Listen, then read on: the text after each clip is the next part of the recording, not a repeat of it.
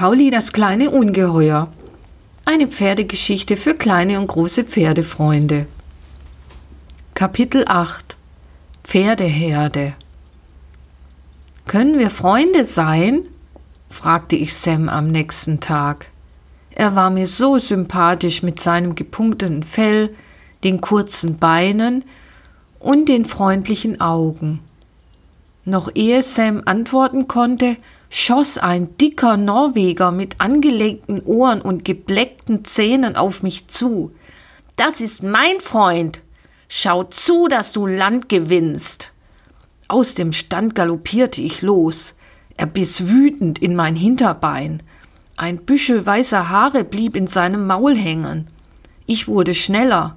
Er war so wütend, er verfolgte mich um die ganze Wiese. Ein anderer Norweger setzte sich ebenfalls in Bewegung. Und noch ein Pferd. Ich bekam Angst. Ich keuchte und schwitzte und rannte um mein Leben. Aus meinen Augenwinkeln sah ich die Schimmelin dem dicken Norweger den Weg abschneiden.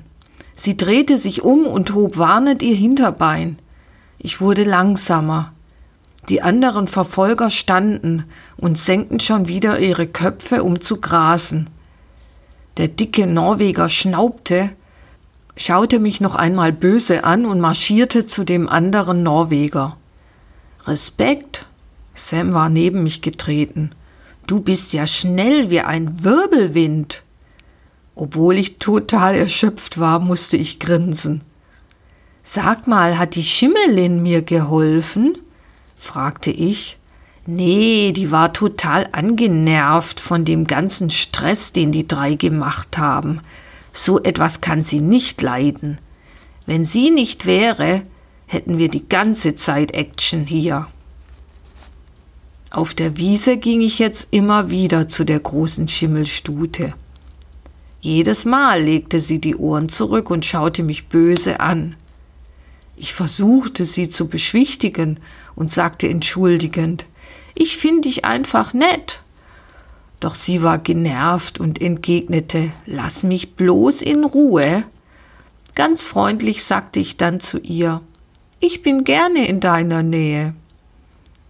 Darauf entgegnete sie nichts. Außerdem stellte ich fest, wenn ich in der Nähe der Schimmeling graste, ließ mich der dicke Norweger in Ruhe, selbst wenn Sam nahe bei mir stand.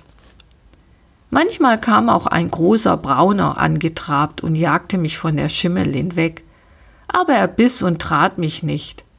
Ich trabte dann immer schnell weg. Der große Braune war der Herdenchef. Wie ich von Sam erfuhr, war die Schimmelin die Herdenchefin, auch genannt die Leitstute. Ich passte nun weiterhin auf, dass ich nicht zu dicht bei einem Pferd stand.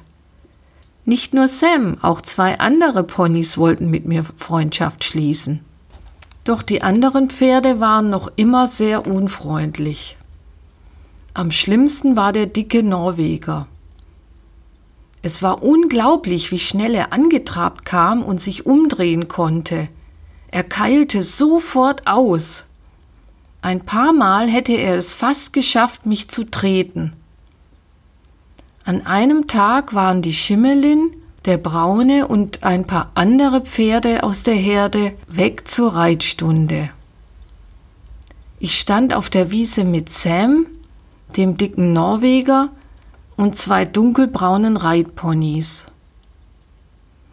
Eines dieser Ponys kam irgendwann mit angelegten Ohren auf mich zu und vertrieb mich von meinem Platz. Ich ging, aber es ließ mich nicht in Ruhe. Kaum blieb ich stehen, kam es wieder mit angelegten Ohren und bösem Blick auf mich zu. Ich trabte weg. Es trabte auch an. Ich galoppierte. Der dicke Norweger hatte sich das die ganze Zeit angeschaut. Auf einmal galoppierte er los. Ich rannte um mein Leben. Plötzlich befand ich mich in einer Ecke. Das Reitpony und der Norweger kamen auf mich zu. Sie hatten mich umzingelt. Ich nahm meine ganze Kraft zusammen und sprang über den Zaun. Ich landete auf der anderen Seite und spürte, wie mein linkes Hinterbein schrecklich wehtat. Martin und zwei Mädchen kamen außer Atem bei mir angerannt. Ach du Schande, sagte er. Die anderen haben ihn gejagt, sagte eines der Mädchen. Und wie? fügte das andere hinzu. So habe ich Dicky noch nie erlebt. Er war total durchgedreht, er hat nach ihm ausgekeilt. Martin schaute auf den Zaun und betrachtete sorgenvoll mein Bein. Das Elektroband hat ihn verletzt. Ich muss den Tierarzt anrufen. Er nahm sein Handy aus der Tasche und telefonierte. Die Mädchen streichelten mich. Armer Pauli, sagte das eine Mädchen. Ja, aber wie er über den Zaun gesprungen ist, das hätte ich dem kleinen Kerl nicht zugetraut, sagte das andere Mädchen. Während wir auf den Tierarzt warteten, brachte mir Martin etwas Heu. Ich fraß und dachte nicht mehr so sehr an den Schmerz in meinem Bein. Dann kam der Tierarzt und wusch mir die Wunde mit einer braunen Flüssigkeit aus. Es brannte, aber ich blieb artig stehen, denn ich spürte, der Mann wollte mir helfen. Wie hat er das denn angestellt? fragte der Tierarzt Martin. Er ist über den Zaun gesprungen, die anderen haben ihn verfolgt. So, so. Stress in der Herde, was? sagte der Tierarzt. Ja, die anderen haben ihn noch nicht so akzeptiert, meinte Martin. Ich predige es den Leuten immer wieder. Man muss die Pferde am Anfang trennen. Und wenn sie sich einfach nicht verstehen, muss man Gruppen bilden. Immer wieder habe ich solche Verletzungen, die vermeidbar wären. Nee, nee, nee, der Tierarzt schüttelte mit dem Kopf. Ja, Sie wissen doch, wie es in einer Reitschule ist. Man hat einfach zu wenig Zeit. Und ich habe noch nie erlebt, dass die Pferde so aggressiv sind, erklärte Martin. Ich bekam nun eine Weide für mich. Martin hatte nun doch ein Stückchen von der großen Wiese mit Stromband und weißen Kunststoffpfählen abgetrennt. Dicky beäugte mich misstrauisch von weitem. Ich ignorierte ihn und zupfte gemächlich die Grashalme ab. Sam kam zum Zaun. Wie geht es dir? fragte er mich sorgenvoll. Es geht, antwortete ich. Könnte schlimmer sein. Dicky trabte heran. Der gibt einfach keine Ruhe, dachte ich. Ist unglaublich. Ich blieb einige Tage auf dem kleinen Stückchen. Eines schönen Tages kam Martin und machte meinen Zaun wieder ab. Er hatte eine Tasche dabei und einen Stuhl. Er setzte sich auf den Stuhl und beobachtete mich. Schließlich nahm er eine Zeitung aus der Tasche. Ich hielt mich weit entfernt von Dicky und den Reitponys. Dann graste ich wieder in der Nähe der Schimmelstute. Ich beobachtete sie und bewegte mich immer mehr in ihre Richtung. Dabei tat ich so, als wäre ich schwer beschäftigt mit dem Abrupfen der Grashalme. Irgendwann konnte ich meine Neugierde einfach nicht mehr zügeln und fragte sie Schimmelin, wie heißt du eigentlich richtig? Landgräfin, aber meine Reiter nennen mich Elfi. Ein hübscher Name, sagte ich, so hübsch wie dein weißes Fell. Papperlapapp, sagte Elfi. Sie schaute hochmütig auf mich hinunter. Ich bin nach meinem weltberühmten Urgroßvater Landgraf dem Ersten benannt. Oh, sagte ich. Ich war sehr beeindruckt. Ja, er war einer der besten Springpferdevererber der Welt, fügte sie hinzu. Was ist ein Springpferdevererber? fragte ich. Das bedeutet, dass alle seine Kinder und Enkel und Urenkel auch gut springen können. So wie ich, sagte sie stolz. O jemine, sagte ich und dachte an meine Rückenschmerzen und die Zeit mit Jolina und die Plumpserei in meinen Rücken. Du wirst es bald selbst sehen, sagte sie. Die anderen Pferde suchten bei schönem Wetter immer wieder die Weidehütte auf. Sie stellten sich dann so hin, dass der eine dem anderen mit dem Schweif die Fliegen vom Kopf wedeln konnte. Mir machte die Sonne nichts aus. Schließlich kamen meine Vorfahren aus Arabien, heiße Länder, die Sonne pur hatten.